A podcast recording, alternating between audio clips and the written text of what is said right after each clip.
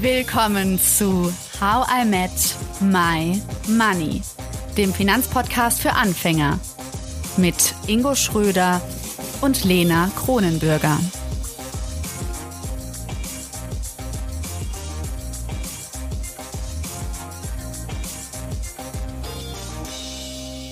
Hallo Ingo. Hallo Lena. Heute werden wir mal einen psychologischen Blick auf das Thema Erben und vielleicht auch Schenken werfen.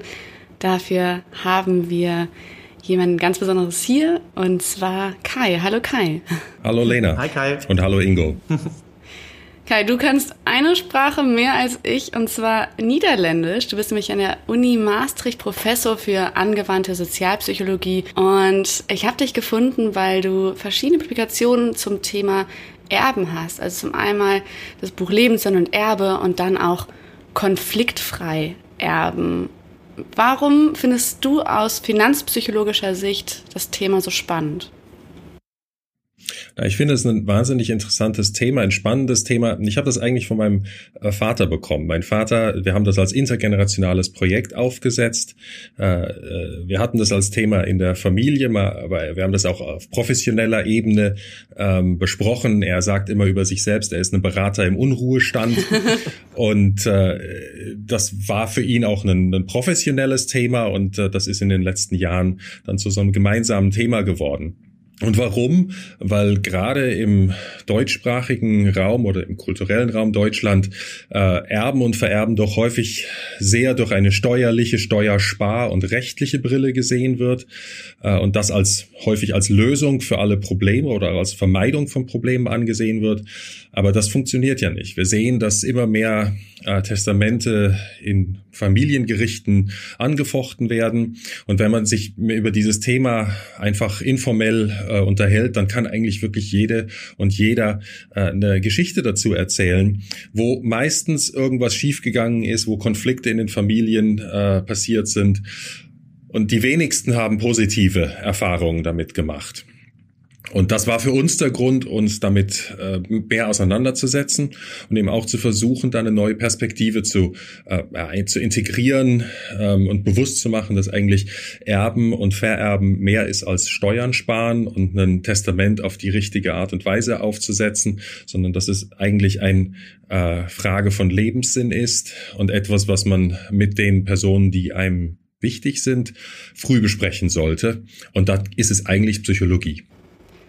Eine Frage von Lebenssinn. Das lässt mich aufhorchen. Welche Fragen sind es denn genau, die man sich vielleicht stellen kann oder die du ähm, dir selbst gestellt hast, gemeinsam mit deinem Vater? Naja, es ist eben, Erben und Vererben ist mehr als das Übertragen von materiellen Werten. Und wenn man das darauf beschränkt, dann geht eben ganz viel verloren. Nämlich äh, jemand ist gestorben, aber dann geht es eben nicht nur um die 50.000 Euro, die 500.000 oder die 50 Euro, die dann vererbt werden, sondern da geht es eigentlich, was hat diese Person mir an Werten hinterlassen, wofür steht die, wie will ich sie erinnern?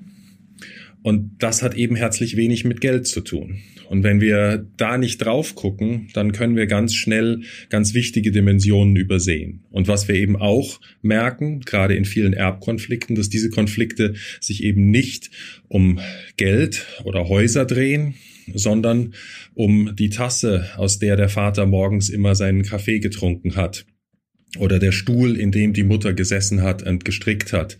Und wenn diese unbezahlbaren Güter, die einen häufig geringen materiellen Wert haben.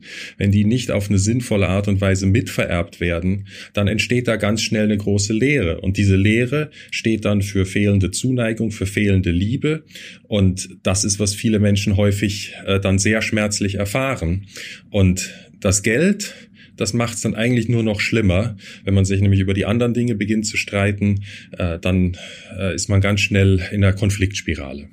Also würdest du sagen, dass Geld in diesem Rahmen dann ein Verstärker ist, der das nochmal herauskehrt, was eigentlich eh schon da ist? Ganz häufig sind Erbprozesse Abbildungen von jahrzehntelang erfahrenen und gelebten äh, Familienverhältnissen über fehlende Liebe und Zuneigung. Und das wird dann im letzten Moment auch noch damit zementiert, dass der eine oder die andere eben weniger bekommt. Aber sie hat eben auch das ganze Leben schon weniger bekommen. Mhm. Und das ist dann quasi nochmal die Quittung, die am Ende äh, nochmal mit überreicht wird. Und häufig ist es eben nicht nur eine Quittung, die am Ende kommt, sondern die einfach schon sich in der gesamten Lebensphase entwickelt hat. Dass also Eltern bestimmte Kinder mehr unterstützt haben, äh, dass Schenkungen vielleicht schon vorzeitig stattgefunden haben. Also Erben ist ja auch nicht mehr dieses äh, Information aus dem Briefumschlag, die vorher keiner gesehen hat. Wir vererben ja mittlerweile kontinuierlich. Kontinuierlich?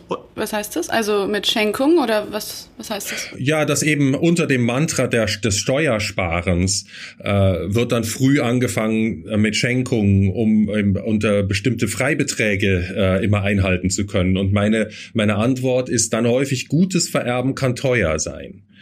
Und schlechtes Vererben spart Steuern. Was denkst du, Woher kommt das? Und war das Erbthema schon immer so, wie du es beschreibst, oberflächlich betrachtet? Ja, das ist dann ein, ein, ein, ein, ein, tief, ein tiefes Tauchen in die deutsche Seele. Äh, denn in vielen anderen Ländern wird Erben ganz anders angegangen. Äh, wir haben angelsächsische Kulturen, wo man viel stärker in die Gesellschaft hinein vererbt also auch mehr dem guten Zweck äh, finanzielle Unterstützung zukommen lässt. Das tut man in Deutschland weniger. Das hat auch mit unserem Erbrecht zu tun. Das hat aber auch mit unserer Geschichte zu tun. Ich kann in Frankreich oder in den Niederlanden auf eine lange Familiengeschichte zurückschauen, ohne dass ich da diese Zäsur Zweiter Weltkrieg, Nationalsozialismus habe. Denn was ich eingangs gesagt habe, vererben hat auch was mit Werten zu tun. Und dann vererbe ich natürlich auch die Werte des Großvaters, der dann vielleicht in der NSDAP war. Und das ist schmerzlich. Und dann ist es natürlich einfacher, sich auf die rein materiellen Werte zu fokussieren.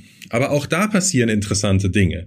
Es gibt eine ganze Reihe von Erben, äh, die Familienbetriebe, Unternehmen oder auch Vermögen geerbt haben, die belastet sind aus nationalsozialistischen Zeiten und die sich da auch von versuchen zu distanzieren oder ihr Erbe äh, so einsetzen wollen, dass es dem guten Zweck dient, weil sie eigentlich schon implizit wissen, dass der Wohlstand, in dem sie aufgewachsen sind und den sie jetzt ererbt haben, dass der auf eine nicht ganz saubere Weise in die Familie gekommen ist. Hast du da vielleicht auch noch hm, andere Beispiele? Also Nationalsozialismus ist ein sehr krasser Grund. Es gibt vermutlich auch Gründe wie zum Beispiel, dass die Familie nicht sehr klimafreundlich agiert hat mit, der, mit dem Unternehmen oder dass man sagt, es wurde irgendwie aus anderen Gründen nicht sehr ordentlich das Geld verdient. Kennst du da irgendwelche Beispiele aus der heutigen Zeit? Ja, na, momentan ganz prominent in Österreich äh, Marlene Engelhorn. Äh, Marlene Engelhorn ist eine, eine Erbin, äh, die eine substanzielle Summe aus äh, äh, deutschen Chemieunternehmen äh, ererben wird und die frühzeitig angegeben hat, dass sie alleine die Tatsache, dass sie diese Millionenbeträge bekommt, für ungerecht hält und dass sie also einen Großteil ihres Erbes äh, dem guten Zweck zur Verfügung stellen möchte, weil sie es einfach nicht opportun, opportun findet, äh, dass das allein für ihren Wohlstand und für ihr äh, privilegiertes Leben verwendet werden sollte. Das, da entsteht auch gerade etwas anderes in einer heutigen Erbengeneration, die anders auf äh, das Erbe guckt, die auch anders auf das Geld guckt mhm. und äh, sagt also, naja, auch wenn das mein rechtmäßiges Erbe ist, möchte ich das auf eine andere Art und Weise äh, einsetzen. Mhm. Und das kann natürlich auch zu Konflikten führen mit den Erblassern, die dann genau sagen, naja, ich möchte aber nicht, dass du jetzt mein Erbe äh, hier dem, dem guten Zweck spendest dafür habe ich zu hart dafür gearbeitet. Das kann also auch zu Konfliktpotenzial äh, führen. Und da ist dann unsere Botschaft, da müssen sich Erben und Erblasser frühzeitig drüber unterhalten. Was sind denn die Bedürfnisse? Was sind denn die Wünsche? Und wie kann man die ungefähr parallel kriegen, dass es eben nicht konfliktbehaftet abläuft? Also wir sagen, Erben ist Dialog und eben nicht so ein Deus ex machina, was dann aus seinem anwaltlichen Schreiben fällt und wo dann drin steht, äh, der und der bekommt jetzt das und die und die bekommt irgendetwas anderes. Hm. das Beispiel, was du gerade angeführt hast, äh, mit Frau Engelhorn, sie hat ja einen Verein gegründet mit Tax Me Now. Und wenn man auf der Website dann sieht, dann können da Leute unterschreiben, Wohlhabende, zum Beispiel in Deutschland, die auch dafür sind, dass man äh, stärker dann besteuert wird, zum Beispiel. Mm, so lang ist die Liste nicht, sage ich mal. Wie kommt es, dass dann doch viele sagen, ach nee, ich, äh, ich interessiere mich dann doch für das reine Geld vielleicht und weniger für den Stuhl, auf dem die Mutter gestrickt hat? Naja, es, es wäre, es, es wäre äh, auch ein bisschen sozialromantisch zu denken, dass das jeder oder jeder äh, dem guten Zweck äh, dienen will. Und viele Leute haben natürlich auch äh, materielle Bedürfnisse und vielleicht nehmen auch gerade in Krisenzeiten wahr, dass sie das Geld doch lieber bei sich halten wollen. Das ist eine andere Debatte. Das ist eine Debatte über Privilegien und äh, wie man mit dem eigenen Wohlstand umgehen muss oder umgehen sollte. Ähm, und es ist natürlich häufig auch so, dass äh, das ist wieder ein Produkt dieses früh äh, begonnenen Erbprozesses, äh, dass damit auch Verpflichtungen eingegangen werden, äh, die man nicht so schnell äh, verändern kann. Und das kann aber auch zu ganz schiefen Familiensituationen führen. Also wir haben heute viel mehr Patchwork-Familien und wenn schon die Kinder aus der ersten Ehe von den Großeltern reich beschenkt werden und dann gibt es noch eine zweite Ehe mit zweiten Kindern und dann reicht das Geld nicht, dann äh, hängt der Schenkungshaussegen schief und dann werden die Kinder plötzlich ungleich behandelt. Und das können ganz, ganz komplexe Situationen sein, die man vermeiden kann, wenn man sagt, wir fangen jetzt nicht früh mit dem Schenken an, aber dann auch äh, akzeptiert, äh, dass es gegebenenfalls teurer wird. Jetzt gibt es ja, das hast du ja auch schon angesprochen, zwei Seiten der Medaille. Wir haben einmal den Erblasser und einmal äh, den oder die Erbnehmerin. Je nachdem, in welcher Rolle man ist, welche Fragen sollte man sich denn zu Beginn stellen? Wenn ich mir jetzt praktisch unsere ZuhörerInnen vorstelle und wir haben ja auch häufig KundInnen, die in einer ähnlichen Situation stehen und wenn ich zum Beispiel eine Finanzplanung mit denen mache und das Thema anspreche, Erbe, äh, dann höre ich schon häufiger, ach, also ja, äh, schwieriger Prozess, ja. Also wo beginne ich da, äh, je nachdem, in welcher Rolle ich bin? Ja, ich würde die Rollen gar nicht so sehr unterscheiden. Mhm. Ähm, also auch die Erben können mögliche Erblasser darauf ansprechen und sagen, regel das bitte. Das ist mir oder uns wichtig, dass das geregelt wird. Und ja, es ist so, äh, dass man äh, Menschen in der Erbberatung hat, die sind 85 und sagen, ach, wir haben ja noch Zeit. Und man denkt sich so, na ja. Ähm, aber das ist eben auch eine Kulturfrage. Äh, hier in den Niederlanden, wer ein Haus kauft, wer eine Familie gründet mit irgendwo Mitte 30, äh, bekommt eigentlich mehr oder weniger deutlich gesagt, du musst jetzt ein Testament machen. Und das Testament sollte auch alle zehn Jahre der Familiensituation angepasst werden. Das ist also eine ganz andere, viel pragmatischere äh, Sicht darauf, dass man einfach sagt, es geht auch um eine Absicherung, um äh, deutlich zu machen, wie will man damit umgehen. Das haben wir in Deutschland leider nicht. Und da führt es eben dazu, dass vielfach keine Testamente vorliegen oder dass man denkt, na ja, die gesetzliche Erbfolge, die wird schon die richtige sein. Und das ist häufig eben nicht der Fall. Und ganz unabhängig von dieser Testamentsfrage äh, geht es eben auch darum, was ist mir wichtig? Und das lässt sich häufig eben nicht in ein Testament oder mit einem Testament gut ausdrücken. Und das sind eigentlich die Gespräche, die man dann in der Familie oder in so einer Erbkonstellation führen muss und eigentlich sagen muss, na, welche Werte sind denn für mich zentral? Was waren denn eigentlich so die moralischen Leitgestirne äh, entlang derer ich mein Leben entwickelt habe und die ich auch vielleicht gerne weitergeben möchte? Und inwiefern kann dann äh, auch eine finanzielle äh, Zuwendung das ermöglichen. Aber dann kann ich auch als Erblasser dann eine gewisse Logik entwickeln, nämlich zu sagen, äh, für mich ist zum Beispiel ein aufgeklärter Mensch ein ganz wichtiges Prinzip ähm, und deswegen möchte ich die Ausbildung von Kindern oder Enkelkindern unterstützen. Aber dann ist es eben nicht, du bekommst 50.000 für dein Studium, sondern mein Ziel ist Aufklärung, ja, Wissen, gute Entscheidungen treffen zu können. Und das möchte ich in dir fördern. Und dafür möchte ich dich unterstützen. Das ist eine ganz andere Argumentation und erzeugt auch eine ganz andere äh, Eminenz in einem Empfänger von diesem Geld, als wenn man jetzt sagt, 50.000 sind für dich, kannst du für dein Studium verwenden. Mhm. Und dann macht es es auch auf der Seite der, äh, der Erben viel einfacher, auch vielleicht unterschiedliche Mengen in Erbzuwendung für den einen oder für die andere zu akzeptieren und auch zu verstehen, was ist dahinter. Oder auch wenn Erblasser sagen, jeder von euch kriegt den äh, Pflichtteil, aber das, die, die, die, den größten Teil des Geldes möchte ich eigentlich dem guten Zweck äh, äh, geben, weil das mir wichtig ist. Das ist kein Liebesentzug, sondern das ist eine ganz klare Aussage, dafür stehe ich. Aber ich glaube, du, also diese Verbindung mit Werten, mit Motivation, ich habe letztens auch noch eine Studie gelesen, wo es darum ging, Finanzentscheidungen zu treffen. Und wenn man nur Finanzbildung wahrnimmt, haben sich in dieser Testgruppe ein Viertel aller Personen dafür entschieden, äh, dort tätig zu werden und hat man quasi das, was du beschreibst, Werte und Motivationen mit sentimentalen Gegenständen verbunden, haben sich drei Viertel aller Personen äh, dafür entschieden zu handeln und das ist ja auch das, was du beschreibst. Hm.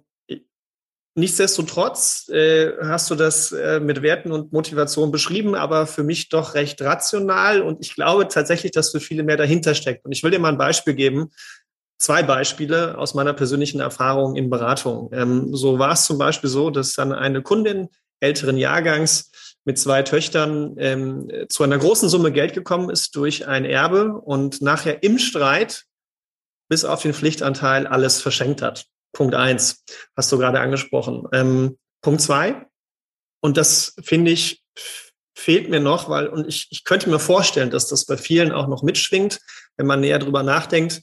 Ich hatte eine Kundin, die zu mir wortwörtlich gesagt hat, das Haus, was sie von ihrem Vater geerbt hat, das Haus hatte folgende Färbung, sage ich mal. Er hat das Haus mehr geliebt als mich und vor allem als meine Mutter.